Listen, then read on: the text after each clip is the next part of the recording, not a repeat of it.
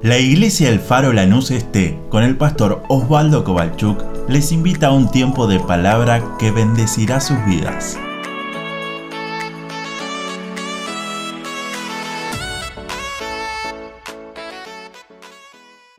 Agradecemos también a todos los que se están sumando a la distancia, a los que están en vivo mirándonos, así que que Dios también los bendiga y que esa presencia de Dios pueda traspasar las pantallas y que podamos decirle gracias, porque tu Espíritu Santo no es una cosa, no es algo que puede estar o no puede estar. La persona del Espíritu Santo, cuando se mueve, no hay nada que lo pueda frenar.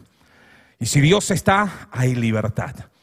Así que, que en, esa, en esta mañana nos paramos en esa palabra, en esa promesa de Dios y decimos, Señor, gracias, porque cuando tú estás, todo cambia, todo es distinto. ¿Sabe que si uno lee el libro de Isaías, todo el libro, no es casualidad que tenga 66 capítulos, de hecho a Isaías se lo llama como la mini Biblia.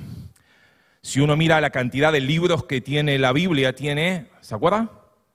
66. Si uno mira Isaías, tiene 66 capítulos.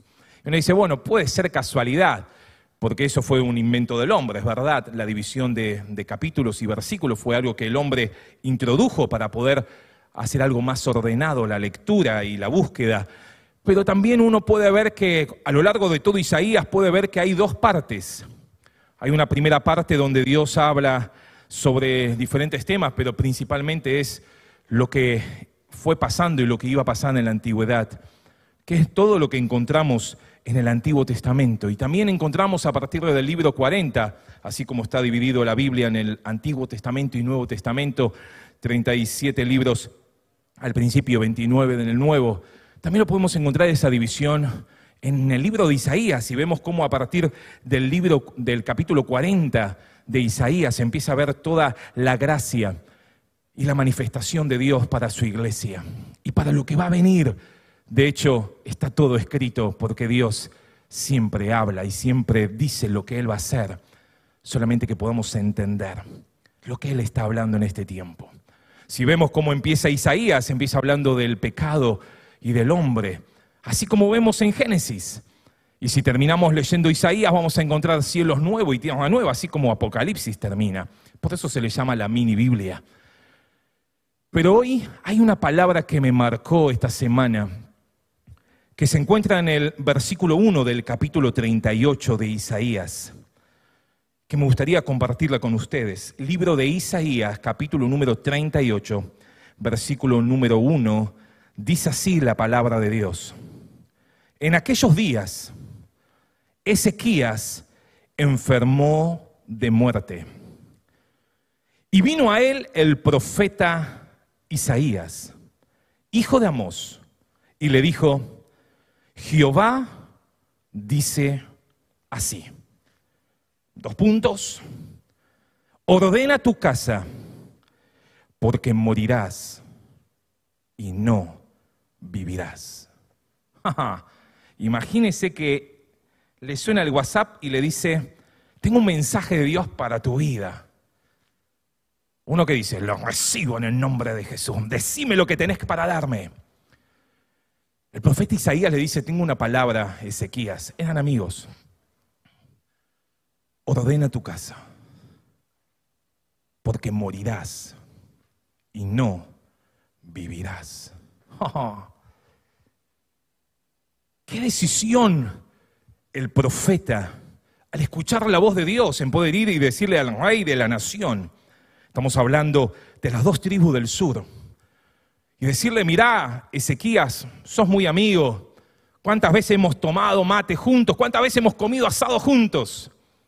Pero tengo una palabra para decirte que es, prepara tu casa, porque te vas a morir y no vas a vivir.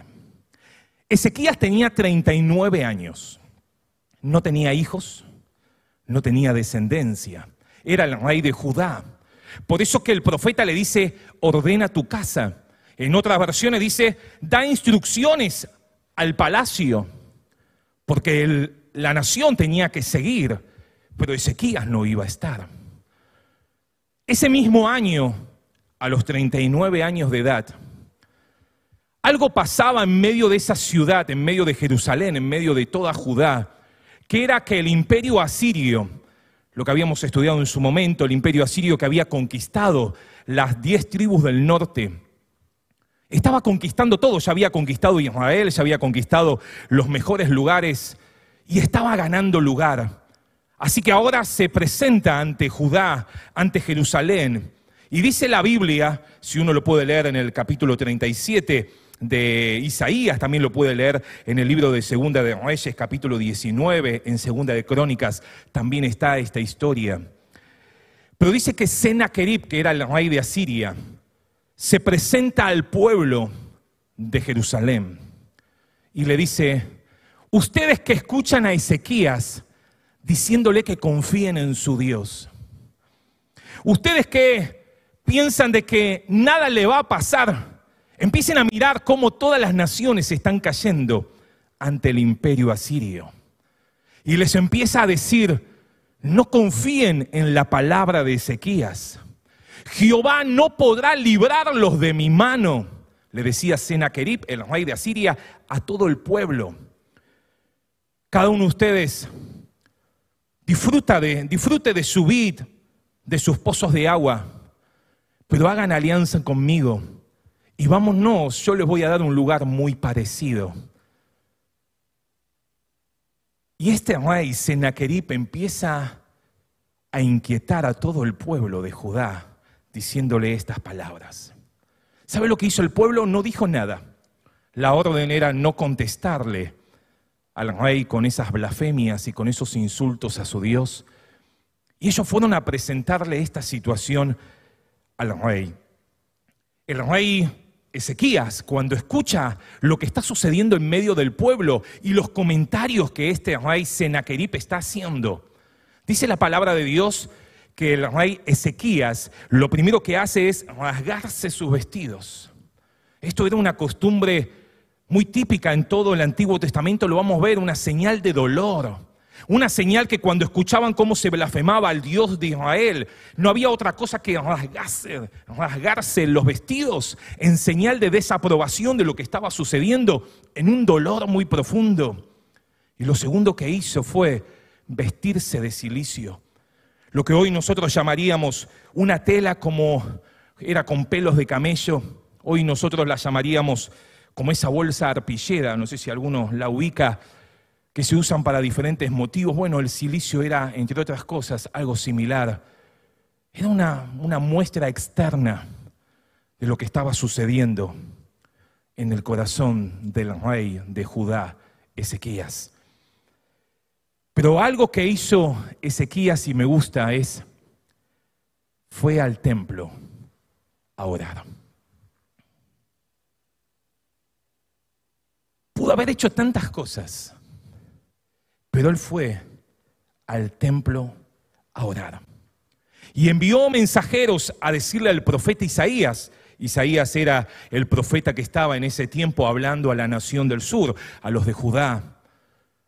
Y le fue a decirle, vayan a contarle a Isaías lo que está pasando, a ver qué nos dice. Así que por un lado, demostró físicamente su desaprobación a lo que estaba sucediendo, a lo que el rey Sennacherib, el del imperio asirio, estaba blasfemando contra el Dios de Israel. Pero externamente mostraba eso, del dolor que tenía vistiéndose de esa manera. Pero él sabía que había algo más que hacer y fue al templo a orar y por otro lado ir a consultar a Jehová qué pasos hay que seguir dando. Isaías cuando ve que vienen estos hombres que envió el rey Ezequías, les dice, dile a Ezequías, así ha dicho Jehová, no temas por las palabras que has oído. Yo le daré victoria y los libraré de la mano del imperio asirio. Si hay algo que se equivocó Sennacherib es meterse con el Dios del pueblo de Israel. Él podía contar muchas hazañas que había logrado. Él podía tener en su haber, en su currículum, un montón de experiencias de haber conquistado naciones. Pero ahora se quería meter con la nación del pueblo de Dios. Mire, no sé si usted lo escuchó o no, pero el presidente de un país, de Venezuela, él dijo, ni Jesucristo resucitado podrá conmigo. La presidenta de abuela de Plaza de Mayo, de Plaza de Mayo, el otro día dijo, los evangélicos te pudren la cabeza y son peligrosos. Hoy, donde vivimos, Senaquerib sigue gritando, intimidando al pueblo. Hoy en la sociedad que nos toca vivir, estamos siendo confrontados en quién estamos poniendo nuestra confianza. Hoy son dichos y queda como un dicho más.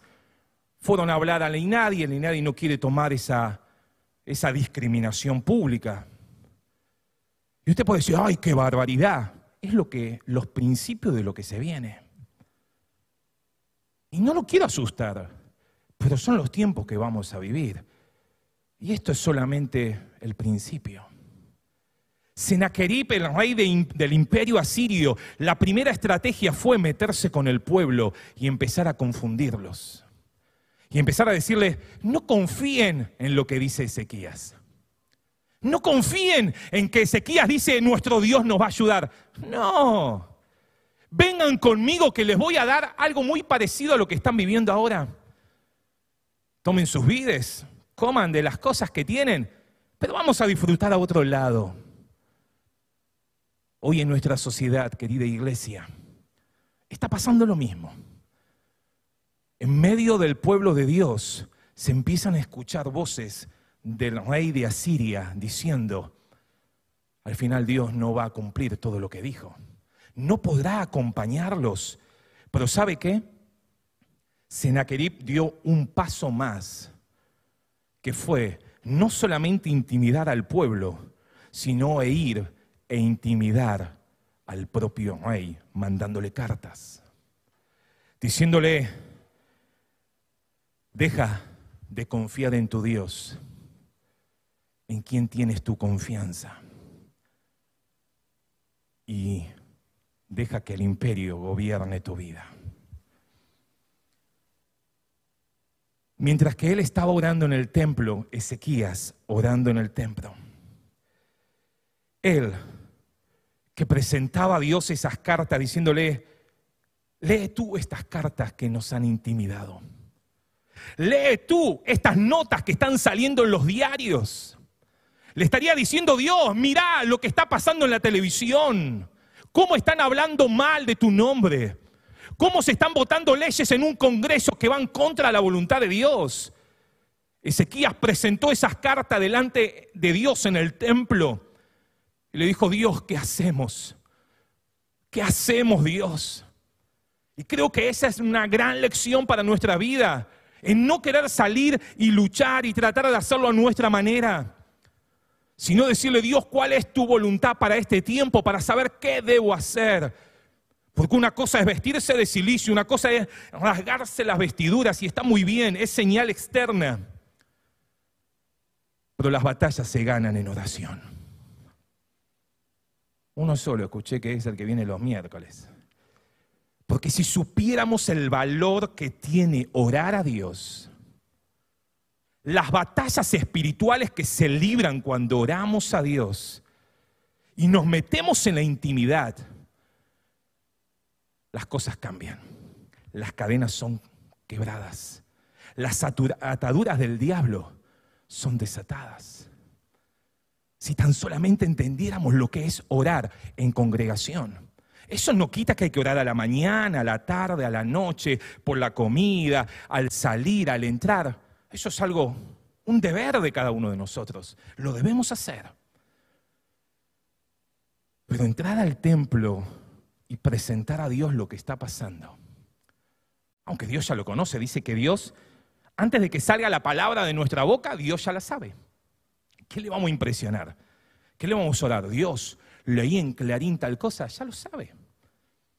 Lo que Él está pidiendo que nos unamos y que nos podamos presentar a Dios y que podamos orar como decía Ezequías, inclina, oh Jehová, tu oído y oye.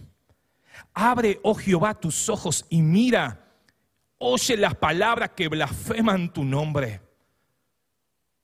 Ezequías dijo algo más, es verdad lo que está pasando a todo nuestro alrededor. Es verdad que el imperio asirio está conquistando nación contra nación. Es verdad, Dios. No lo voy a negar que el enemigo se está levantando. No voy a negar que hay leyes que van contra la voluntad de Dios. No voy a negar un montón de cosas que están pasando.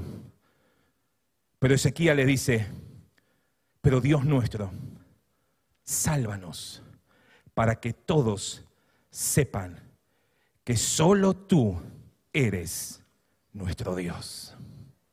Isaías que estaba en otro lugar, el profeta de Dios, no estaba con Ezequías en el templo, él estaba en otro lugar y Dios le habla a Isaías y le dice, ve a hablar con, mi, con, el, con mi siervo, con el rey Ezequías. Isaías obedece y él escucha la palabra de Dios diciéndole, dile a Ezequías, Dios te ha escuchado.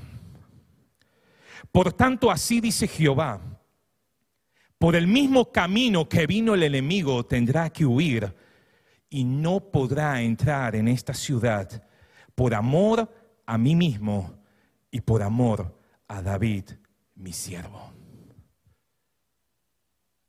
Dios te ha escuchado. Mamá, papá, que estás orando por tus hijos. Seguí orando porque Dios te escucha. Hijo que estás orando por tu papá, seguí orando, Dios te escucha. Esposa que estás orando por tu esposo, seguí orando que Dios te escucha. Esa misma noche, por la oración del profeta Isaías, por la oración de, del rey Ezequías, dice la palabra de Dios que vino un ángel de Jehová y esa misma noche estuvo en medio del campamento asirio y mató a 185 mil soldados. Un solo ángel de Jehová. No sé usted, pero yo creo que los ángeles de Jehová acampan alrededor de los que le temen y los defienden. Si hay algo que nos va a pasar, iglesia, es porque Dios lo permite, porque usted y yo estamos con la protección de Dios. ¿Eso significa que no nos vamos a cuidar del virus y todo lo demás? No. Pero si Dios lo permite, va a suceder. Y si Dios no lo permite, por más que digan lo que digan, el Señor nos guardará. Esa misma noche un ángel matando a 185 mil soldados. Yo me anoté la oración de sus hijos. Mueve la mano de Dios. No lo escucho, voy de vuelta la oración de su iglesia, de sus hijos, mueve la mano de Dios. Nada es más poderoso que una mamá orando por sus hijos. Nada es más poderoso que una iglesia orando por su ciudad. Nada es más poderoso que un pueblo humillado delante de la presencia de Dios. Él no se puso a discutir con Sennacherib lo que le gritaba y lo que le intimidaba. No se puso a hablar en el idioma de él. A veces nosotros queremos discutir en el idioma del imperio asirio. A veces nosotros queremos discutir en el idioma del mundo, en el idioma que habla el diablo. Ezequías demostró externamente lo que pasaba en su corazón pero fue a orar y a consultar con Jehová. Hoy no es necesario ir a ningún profeta que te diga lo que va a pasar porque tenemos, usted y yo, la palabra profética más segura. Que Dios usa a hombres y mujeres, por supuesto. Que Dios levanta a hombres y mujeres para advertir, por supuesto, no lo niego. Pero si hay algo que sabemos, que cuando entramos a nuestro cuarto, cerramos la puerta atrás nuestro y doblamos nuestra rodilla en señal de humillación, Dios escucha. Dios escucha. Podrán venir huestes a querer impedir el diálogo. Pero usted y yo tenemos algo que se llama Espíritu Santo, morando nuestro corazón que intercede por nosotros con gemidos indecibles, que ora cuando nosotros no sabemos qué orar, Él intercede por nosotros. Lo que Él busca, verdaderos adoradores que le adoren al Padre en espíritu y en verdad. No copiando lo que hace el sistema, sino en lo que el Espíritu Santo marca. El rey Sennacherib tuvo que huir. Le mataron a todos sus soldados. ¿Qué va a hacer en el campo de batalla? Cuando llegó a su ciudad, después leía toda la historia, murió por la mano de su propia familia como Dios lo había dicho. Me puedo imaginar los diarios, el WhatsApp de Ezequías, el Facebook, las redes sociales, sacándose selfie de todas las cosas que Dios había hecho. Pero el mismo profeta que días atrás le había dicho, Jehová te escuchó y este enemigo va a tener que huir. Ahora Dios le dice, Isaías, ve a hablar a Ezequías. Fue en el mismo año, tenía 39 años, cuando pasamos las dos cosas. Prepara tu casa, porque vas a morir. Déjame decirte que tu voz profética, lo que Dios te marca hablar, no determine por las amistades que nos rodean. O si es un amigo, le voy a decir cosas lindas. O si es alguien que no quiero, le voy a decir todo lo malo. Sino que no negociemos con lo que Dios nos da para hablar.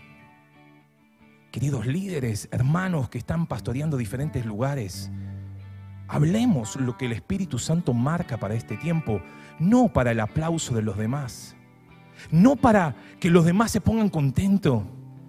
Me puedo imaginar la cara de Isaías diciéndole, Dios, ¿cómo voy a ir a decirle que se va a morir si venimos de una victoria tremenda? Todos los diarios salieron lo que pasó.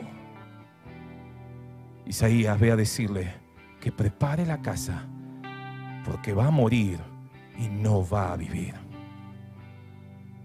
Isaías obedeció y fue y habló, porque Isaías sabía quién era el Dios que él escuchaba. Cuando Ezequías escucha esta noticia, dice la palabra de Dios que él empezó a mirar a la pared Él empezó a clamar a Dios, dice, volvió su rostro contra la pared, le rogó a Dios y lloró con gran lloro. Tampoco se puso a discutir con el profeta Isaías si estaba bien lo que le decía o no. No le dijo Isaías si somos amigos. Si todavía estamos celebrando la victoria sobre el imperio asirio, ¿qué me decís? Ezequías sabía que el Dios que le hablaba a Isaías era el Dios y Señor de señores. Y lo que él decía se cumplía. Déjame decirte, iglesia, lo que él dijo sobre este pueblo, sobre esta iglesia, sobre tu vida, sobre tu liderazgo, sobre tu ministerio. Si él lo dijo, él se hace cargo para que eso sea hecho. Pero no negociemos la palabra de Dios. No la acomodemos a lo que a mí me parece.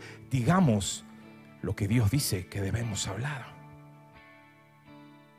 Ezequías miró contra la pared y empezó a, rogarle a Dios misericordia. Dice que el profeta Isaías sale del palacio cruzando por el patio. Dios le vuelve a hablar y le dice, Isaías, vuelve.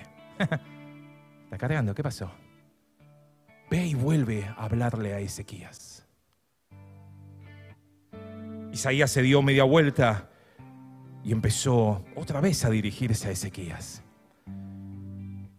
Y le dice, Ezequías, Dios me habló otra vez. A veces pensamos que para que Dios nos hable tiene que haber música sonando, tiene que pasar cosas. Si tu comunión con Dios es continua, si tu dependencia del Espíritu Santo es continua, Dios te puede hablar en el colectivo, Dios te puede hablar en tu trabajo, Dios te puede hablar en visiones a la noche cuando estás durmiendo, o Dios te puede hablar cuando está toda la administración de la alabanza sonando. Isaías se para frente a Ezequías y le dice, Dios ha oído tu clamor. Dios ha oído tu oración. Ha visto tus lágrimas. Y Él dice, yo te sano hoy y vivirás 15 años más. Imagínese si usted escucha eso. Noche de celebración, Iglesia Alfaro Lanús. Dios ha contestado la oración. Pero alguien en la semana me decía que Dios cambia. ¿No era que se moría? Malaquías capítulo 3, verso 6 dice, yo Jehová no cambio. Dios es inmutable, Dios es el soberano, Él no cambia. Pero sí que hay algo que mueve la misericordia de Dios, es un corazón humillado. Si se humillare mi pueblo, sobre el cual mi nombre es exaltado, yo escucharé. Si se arrepienten, yo sanaré su tierra. Lo que mueve la mano de Dios, su misericordia, es ver un corazón humillado. Es preferible estar de rodillas frente a Dios él nos parará frente a todos los enemigos y nos dará la victoria. Ezequías empezó a celebrar. Ezequías empezó a disfrutar. ¿Y sabe lo que pasa? Todo el mundo se empezó a enterar de esta noticia en el palacio. Entonces Ezequías le dice, ¿cómo yo sé que Dios va a hacer esto? Todos empezaron a venir porque Isaías le dijo, prepara masa de higos, ponlo sobre la llaga, sobre la herida y sanará. ¿Cómo yo sabré esto? Isaías le dice, para que veas que Dios habla. La sombra del reloj que tenía Ezequías, un reloj que era tipo un, un mástil con diferentes gradas, que depende de dónde estaba el sol, iba marcando las horas, no tenía el Casio, ¿no? Que hoy podemos tener en la mano. Para que sepas que Dios hace algo sobrenatural en tu vida. La sombra se volverá 10 grados. ¿Sabe qué significa eso? Va a volver el tiempo atrás 40 minutos. Ezequiel dijo, bueno, que se adelante la sombra. Justo se mueve el sol, listo. Pero que se atrase Isaías le dijo, para que veas que Dios no miente, la sombra volverá atrás 40 minutos, 10 grados. Y yo eso lo entendí esta semana diciéndote, diciéndome, Dios a mí, te estoy dando otra oportunidad otra vez, para que vuelvas a vivir ese tiempo que lo viviste de otra manera. Tres días después, sube al templo a adorarme. Preparan la masa de higo, la ponen sobre su herida, sobre esa llaga, y él sanó. Tres días después sube al templo y empiezan a adorar a Dios. Y él, palabras más, palabras menos, dice, echaste tras tus espaldas todos mis pecados. Isaías 38, verso 17 al 20. Los muertos no pueden alabarte, los vivos te alabarán. El Padre hará notoria tu verdad a los hijos. Otra versión dice, cada generación le hablará a la siguiente de tu fidelidad. Por tanto, Cantaremos nuestros cánticos en la casa de Jehová todos los días de nuestra vida. Y empezó la celebración. Y empezaron a disfrutar los 15 años de gracia que Dios le había dado a Ezequías. Pero ¿sabe cómo termina la historia? Porque ahí no, no termina, sigue hablando el libro de Isaías y termina en el capítulo 39.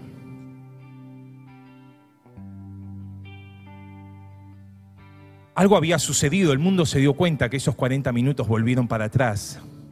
Y el imperio que estaba creciendo, que era el babilónico, estamos hablando que esto pasó en el año 700 antes de Cristo. El imperio babilónico, acuérdese de la historia de Daniel, para poder identificarlo fácil, fue en el año 600, 100 años después. Pero el imperio babilónico estaba ganando. Si bien estaba gobernando el imperio asirio, era la potencia mundial, el imperio babilónico ya se estaba levantando. Y mandaron embajadores a la casa de Ezequías, al palacio. Le dijeron, sabíamos que estabas enfermo y fuiste sanado. Vimos las cosas sobrenaturales que pasan en este lugar, contanos. Dice que Ezequías fue, abrió su casa, abrió el palacio y le empezó a mostrar todo el oro que tenía, toda la plata, las especies, los aceites, todo el arsenal bélico que tenía. Y lo más triste es, se regocijó con ellos por todo lo que tenía. Los embajadores de Babilonia se fueron. Isaías vuelve a entrar en escena y le dice, Dios me manda a preguntar, ¿quiénes eran los que estaban con vos? Unos amigos de Babilonia que vinieron de lejos. ¿Y qué querían? Les mostré todo lo que tenía. Isaías le dice así, dice Dios, llegará el día donde todo lo que le mostraste, el enemigo lo quitará. Cien años después, vemos la historia en Daniel capítulo 1, como Nabucodonosor, el imperio babilónico, se llevó todo lo que tenía el templo, todo lo que tenía la ciudad. Hoy el imperio asirio sale a gritar por las redes, por las noticias, por los diarios. Que el Dios que predican te pudre la cabeza. Que el Dios que predicas no te va a salvar. Que se viene el fin y que no te va a salvar. Lo que necesitamos es una moneda fuerte, lo que necesitamos es un gobierno que maneje mejor las cosas. Eso es lo que dice el sistema sirio. Primero molestando a todo un pueblo, a las naciones, y después atacando directamente, intimidando a los que predican. Pero hay otro, otra influencia, que son los babilónicos, que se van infiltrando de a poco, que se vienen haciendo amigos, que son enemigos, mostrando una carita de felicidad, que es todo lo mismo. El imperio babilónico había venido a Ezequías a poder hacer alianza para vencer al imperio asirio. En esos 15 años que Dios le dio a Ezequías, nació a los tres años su hijo Manasés, que después ocupó el trono. Manasés significa olvidar. Manasés fue uno de los peores reyes que tuvo Judá y el que más años estuvo. Todo lo que había quitado su padre. Ezequías había sacado los ídolos. Ezequías había levantado otra vez la celebración en el nombre de Jehová. Había puesto que se celebre la Pascua y tantas otras cosas. Su hijo, el que nació en esos 15 años que Dios le regaló, se olvidó de todo eso empezó a levantar la idolatría. Terminó en un calabozo conquistado por el imperio asirio, hasta que se tuvo que humillar y otra vez Dios lo levantó. ¿Qué te quiero decir? Con esto termino.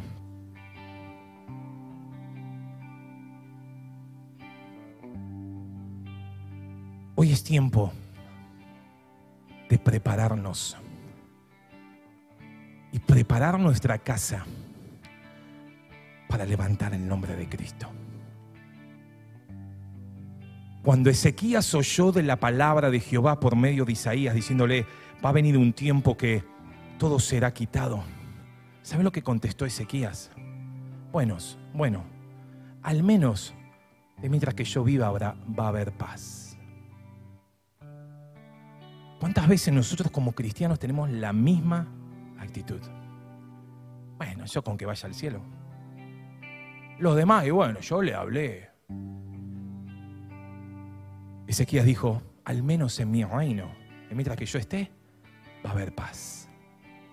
Hoy te quiero decir y te quiero animar a que como iglesia nos preparemos, preparemos esta casa, esta casa de oración para todo lo que Dios va a hacer en medio de este tiempo. Es verdad que van a venir cosas difíciles de atravesar, seguro, pero Dios salvará a su iglesia por amor de su nombre. Porque Él mandó a su Hijo a morir en una cruz para que todo aquel que crea en Él no se pierda, mas tenga vida eterna. ¿Qué vas a hacer vos? ¿Cuál es el lugar que vas a ocupar vos? ¿Cuál es el lugar que va a ocupar usted en medio de la casa de Dios? ¿Nos pondremos a discutir con la palabra de Dios que viene todo lo que viene? No. ¿Nos pondremos a hablar con todo lo que el imperio quiere decirnos? Tampoco. ¿Nos pondremos a regocijar con el enemigo babilónico diciendo, qué bueno todo lo que Dios nos dio, mirá toda la plata, mirá esto? Todo eso es y quedará. Pero hoy es tiempo de preparar la casa. ¿Qué, ¿Qué, le parece si se pone de pie? Por favor, una vez más.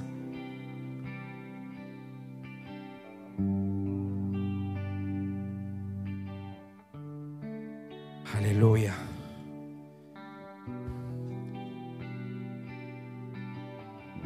¿Qué vas a hacer en este año 2021 con lo que Dios te dio? Si hoy estamos acá es por gracia de Dios. No pienses porque, no, yo soy joven, me cuido. No. Si a una mañana nos podemos despertar y abrir nuestros ojos es por la misericordia de Dios. Si cada mañana podemos abrir nuestros ojos es porque Él así lo ha determinado. Él es el soberano. El pueblo de Nínive había escuchado que Dios iba a castigarlos y que iban a desaparecer. Nínive es la capital del imperio asirio. Pero aún así, Dios envió al profeta Jonás. ¿Se acuerda Jonás, el del gran pez? Jonás dijo, no voy a ir, estos son un desastre. Mire, Nínive tomaba a los niños recién nacidos y los tiraba contra la pared. Era la adoración a su Dios, Dios con minúscula. Tomaban sus niños y los tiraban al fuego. Esa era la adoración de Nínive, la capital del imperio asirio. Dios le dice a Jonás, ve y habla, que se humillen para que no venga la destrucción. Jonás tomó otra, otra nave, ya conoce la historia, lo tragó un gran pez, no una ballena, sino un gran pez, lo devolvió tres días después en la arena. Luego sí, Jonás tomó el compromiso, fue a hablar. Dice que toda la ciudad de Nínive, con toda esa maldad que tenían, se humillaron delante de Dios, proclamaron ayuno, los animales no podían comer porque pedían misericordia. ¿Sabe lo que hizo Dios? perdonó al pueblo. Le dio una nueva oportunidad. Luego fue destruido. Pero en ese tiempo le dio una nueva oportunidad. ¿Sabe lo que hizo Jonás? Se enojó contra Dios. Yo sabía que vos, Dios, sos un Dios perdonador. Yo me quería salvar yo solo, estos que se maten todo. ¿Cuántas veces mirando las noticias decimos, Señor, no puede ser tanta maldad? que se pudran en una cárcel, que hagan. No, no decimos eso. ¿Qué le parece si en este 2021 tomamos el compromiso de preparar la casa y decirle, Señor, quiero ser un hombre, una mujer preparado? Preparado para el tiempo que tú digas. Si Él dice que hay que hacer algo, lo haremos. Si Él dice que tenemos que hacer otra cosa, lo haremos, pero estar preparados para poder escuchar la voz de Dios y decirle, Señor, ¿qué es lo que vas a hacer en esta nación? ¿Qué es lo que vas a hacer en Chingolo? ¿Qué es lo que vas a hacer en Lanús? ¿Qué es lo que vas a hacer en mi lugar de trabajo? ¿Qué es lo que vas a hacer en mi familia? Estoy preparado, cada día busco más cómo entender tu palabra. Cada día pongo mi vida en oración y digo, Señor, anhelo escuchar tu voz. Porque cuando Él habla, no se equivoca. Cuando Él habla, siempre llega a tiempo. Solamente que podamos decirle, Señor, quiero vivir dependiendo de tu Espíritu Santo. ¿Se anima a orar conmigo? ¿Se anima a orar conmigo? Señor, gracias por esta mañana de victoria. Señor, gracias porque tu voz cuando habla no trae dudas. Señor, oro en esta mañana contra todo pensamiento que está molestando en las mentes. Señor, oro contra todo pensamiento de incredulidad que está molestando en las mentes un espíritu que perturba, un espíritu que trae confusión. Señor, y en el nombre de Jesús declaramos tu victoria por la sangre de Cristo, en el nombre que es sobre todo nombre, en el nombre de Jesús. Señor, que en esta mañana cada uno de los que hemos llegado hasta este lugar y aún aquellos que nos están acompañando a través, Señor, de esta iglesia en línea, oramos para que tu Espíritu Santo empieza a trabajar desde adentro, donde no se ve. Que nuestras vidas puedan estar preparadas para poder actuar de la manera que tú quieres que actuemos. No siguiendo consejos de Babilonia, no eh, metiéndonos en las cosas que intimida el imperio asirio, sino como Ezequías, humillarnos delante de ti y decir, Señor, mira lo que está sucediendo en nuestra nación. Señor, mira lo que está pasando en nuestra ciudad. Señor, mira lo que está pasando en mi familia. Dios, mira lo que está pasando en mis vecinos. Dios, mira lo que me está pasando en mi interior, que nadie sabe y los temores vienen y me quieren manejar. Los miedos me quieren manejar mi vida. El pánico me da para poder hacer algo. Dios mira las amenazas. Dios mira las intimidaciones. Aquí hay un pueblo que se humilla delante de ti. Aquí hay hombres y mujeres jóvenes que dicen, Dios, habla que lo que tú digas, tu iglesia hablará. Lo que tú digas, nuestra voz proclamará tu nombre. No queremos acomodarnos a lo que la sociedad diga, a los aplausos de los demás. Queremos oír tu voz. Va a haber momentos donde vamos a tener que proclamar victoria. Y va a haber momentos donde tengamos que humillarnos. Pero Señor, queremos depender de ti este año 2021. Queremos depender de lo que tu Espíritu Santo hable. Aún en las noches, en las madrugadas, aún estando en un colectivo, aún estando en el lugar de trabajo, aún bañándonos, aún durmiendo. Cuando tú hablas, Señor, no hay duda. Cuando tú hablas, no hay confusión. Queremos ser una iglesia apasionada por escuchar la voz de tu Espíritu Santo. En medio de tantas voces que se levantan, en medio del rey Senaquerib que grita, en medio de los dichos que escuchamos en la televisión y en los diarios, en medio de los amigos que se quieren hacer amigos, pero son enemigos infiltrados, hay una voz profética que tu iglesia quiere levantar. Y es la voz tuya, Señor, para este tiempo, para esta generación. No queremos ser una iglesia que se preocupe solamente por los que estamos aquí. Total tenemos paz, total vamos a ir al cielo. No, no. Queremos ocuparnos como dice tu palabra. Esta generación proclamará tu fidelidad a la siguiente. Esta iglesia proclamará tu nombre, tu fidelidad a cada joven nuevo que se seguirá sumando, a cada adolescente que seguirá creciendo, a cada niño que se acercará a la iglesia tu iglesia proclamará tu fidelidad. Oh, aleluya. Señor, úsanos. Usa aquel que está atrás, al que está adelante, al que está a un costado, al otro. Levántalo con el poder de la unción de tu Espíritu Santo. En medio de este tiempo, Señor, trae los dones de tu Espíritu para que tu iglesia no caiga confundida que no se entretenga en fábulas que están hablando en tantos lados, sino que tu iglesia proclame el Evangelio de Cristo.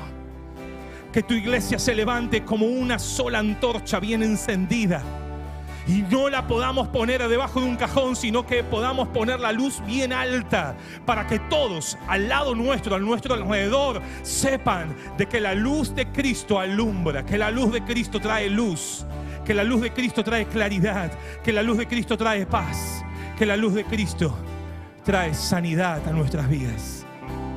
Señor, ayúdanos a hacer la luz y la sal en este tiempo a no tener vergüenza, a no tener prejuicios, sino decir, habla Dios. Quiero escuchar tu voz. Espíritu Santo, habla. Dime qué palabra decir.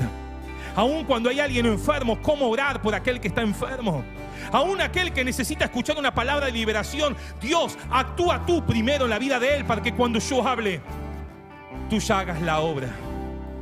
Se trata de ti, Señor. Queremos exaltar tu nombre. Queremos levantar tu nombre en alto. La bandera de Cristo queremos que flamee lo más alto, allí donde todos lo puedan ver. Oh, aleluya. Oh, majestad.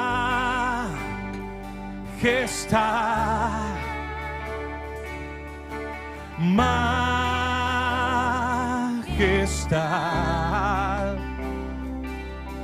Tu gracia me encontró tal cual soy no era nada y tú me diste valor. Majestad.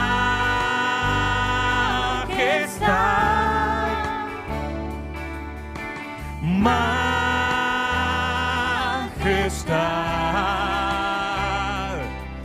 Tu gracia me encontró tal cual soy.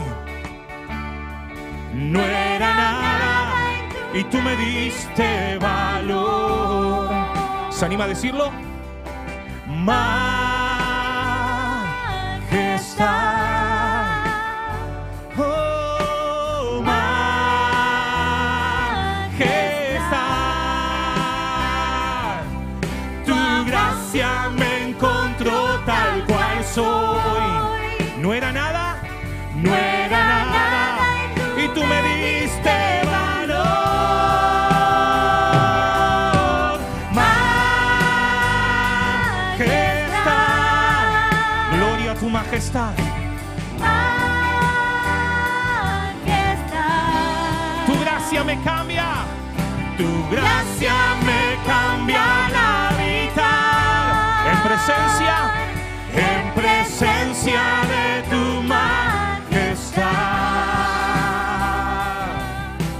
¿Sabe que quizás usted le está diciendo Dios, ¿cómo hago para escuchar tu voz? ¿Cómo hago para escuchar la dulce voz del Espíritu Santo? Déjeme decirles, el que más interesado está en poder hablar es el Espíritu Santo en este tiempo. Está buscando quien pone el oído para escuchar lo que Él tiene para decir. Pero quizás te sentís como Ezequías viviendo 15 años de gracia, sabiendo que tu hijo, el nombre de tu hijo significaba, Manasés significa olvidar. Tantas cosas lo entretuvieron a Ezequías. El oro que pudo acumular, la plata, las circunstancias, el arsenal bélico. ¿Cuántas cosas están ocupando el lugar primero de Dios y nos están haciendo olvidar de quién estamos dependiendo?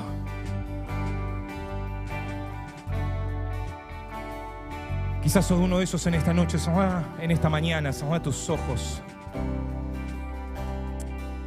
Oh, qué linda presencia de Dios hay en este lugar. Si tan solamente pudieras dejar de lado tantas dudas, tantas incredulidades, tantos prejuicios de costado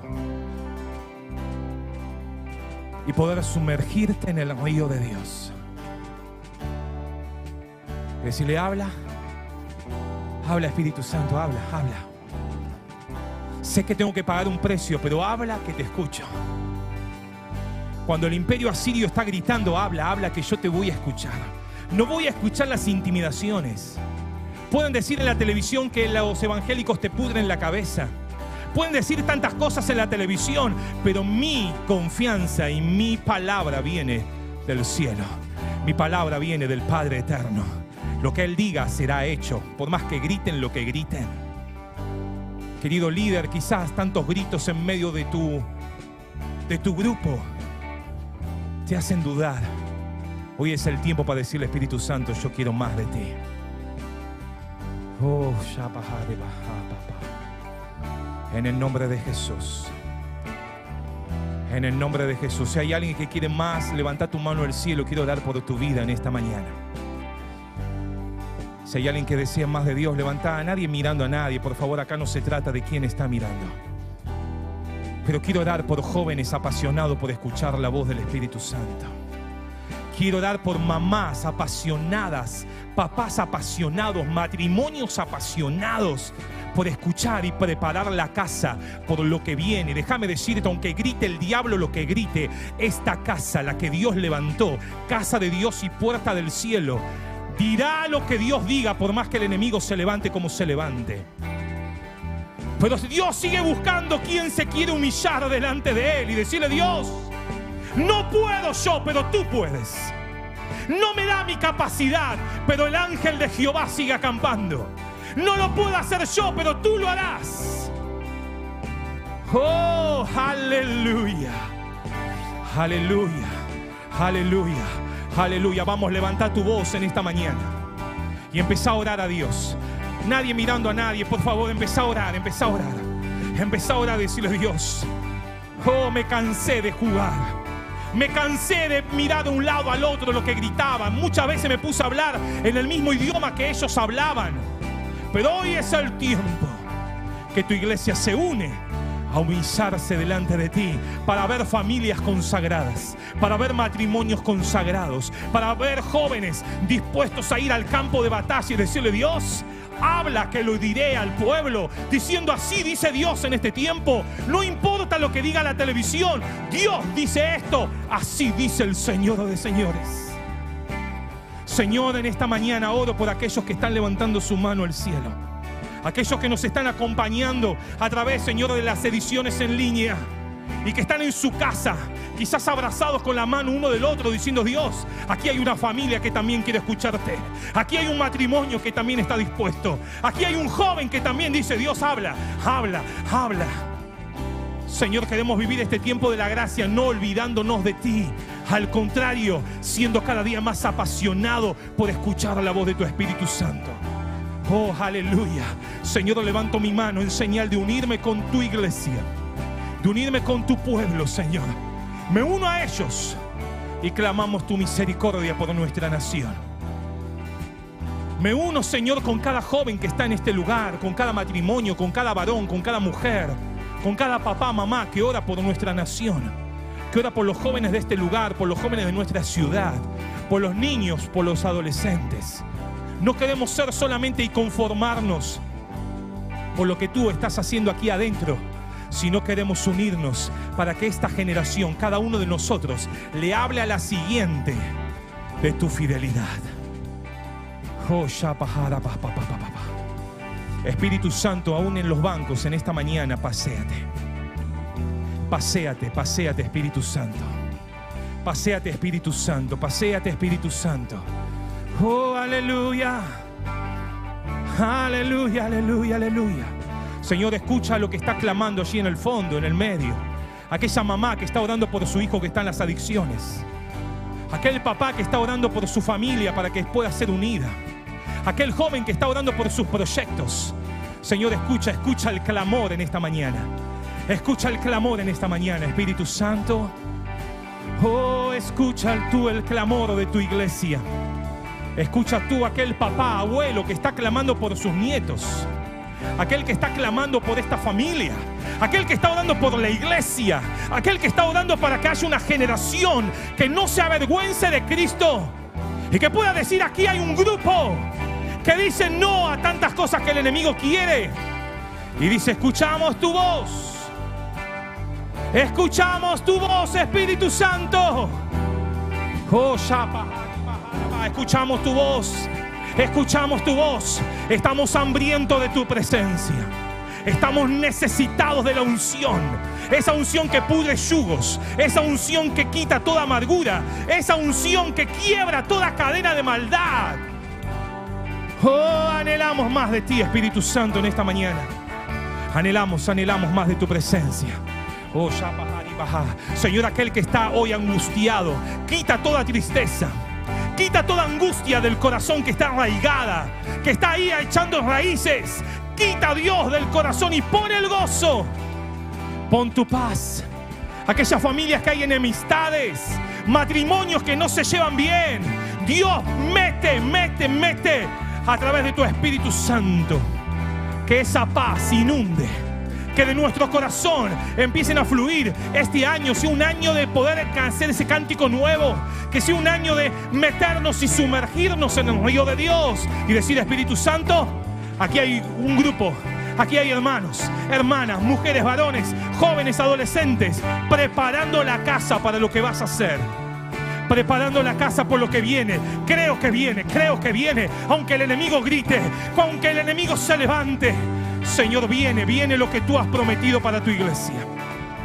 Viene lo que has prometido y lo que has hablado. Tú no eres un hijo de hombre para mentirnos. Por eso, Señor, usa a cada uno de los que están en este lugar. Levántalos con poder, que sea una antorcha encendida en cada hogar, en cada familia, en cada lugar de trabajo. Oh, papá. Digno, digno eres, Señor. Digno, digno, digno. Señor, aquel que está confundido en esta mañana trae paz. Aquel que no siente tu presencia en esta mañana, Espíritu Santo, abrázalo. Abrázalo. Abraza. Seca cada lágrima, Señor. Y en esta mañana abraza a tus hijos, sanando heridas. Di tu palabra, Señor, y sanará. Di tu palabra, Señor porque no fue la masa de higos que sanó la vida de Ezequías, fue creer en lo que Dios había dicho. Señor, y me uno en esta mañana a orar por aquellos que están orando por sanidad. Aquellos que han escrito en un papel diciendo necesito que la mano de Dios intervenga. Por aquellos que se están conectando en las redes y a través del canal en línea. Señor, y están pidiendo oración. Me uno con cada uno de los que ha escrito en este día por aquellos que están pidiendo oración por sanidad. Señor, di tu palabra. Señor, pon tu mano. Esa mano que trae sanidad. Esa mano que trae, Señor, sanidad a cada vida. En el nombre de Jesús. Aquellos que están orando por liberación. Aquellos que están orando por la llenura del Espíritu Santo. Aquellos que están orando por la unción del Espíritu Santo. Por dones del Espíritu Dios. Escucha el clamor de tu pueblo. Escucha el clamor de tu pueblo. Oh Señor, me gozo en esta mañana. Porque cuando tú hablas, oh, cuando tú hablas, siempre hay oídos dispuestos a escuchar. Y te doy gracias por cada hermano y cada hermana que es luz en el lugar donde está. Levántalo con más unción. Levántalo con poder, con palabras de sabiduría, con palabras de discernimiento. Con la unción, Señor, que cuando ellos oren milagros sucedan. Oro para que tu iglesia se prepare para lo que viene en este año 2021. Porque confiamos en ti. En el nombre de Jesús. En el nombre de Jesús. Amén. Deseamos que esta palabra fortalezca su relación con Dios. Como familia de fe te invitamos a seguir creciendo juntos.